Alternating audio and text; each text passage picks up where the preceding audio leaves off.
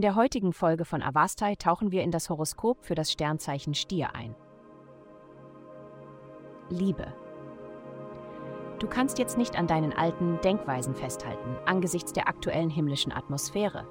Wenn du das Beste aus der neuen Beziehung machen möchtest, in die du gerade eingetreten bist, solltest du wirklich einen genauen Blick auf einige deiner Ideen werfen.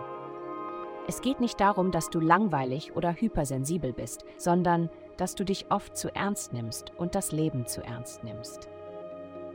Gesundheit. Die sensible Seite deiner Natur wünscht sich das Beste für diejenigen, die du liebst. Es gibt ein tiefes Gefühl von Ich würde für dich sterben, das dich in Bezug auf deine Lieben und deine Kinder durchströmt. Diese intensive Emotion kann in eine produktivere Richtung gelenkt werden. Sorge für deinen Körper, als wäre er ein geliebter Mensch. Sich um all seine Bedürfnisse zu kümmern, kann sehr befriedigend sein. Das ist letztendlich für jeden nährend. Dein Leben hängt definitiv von deinem Körper ab. Karriere.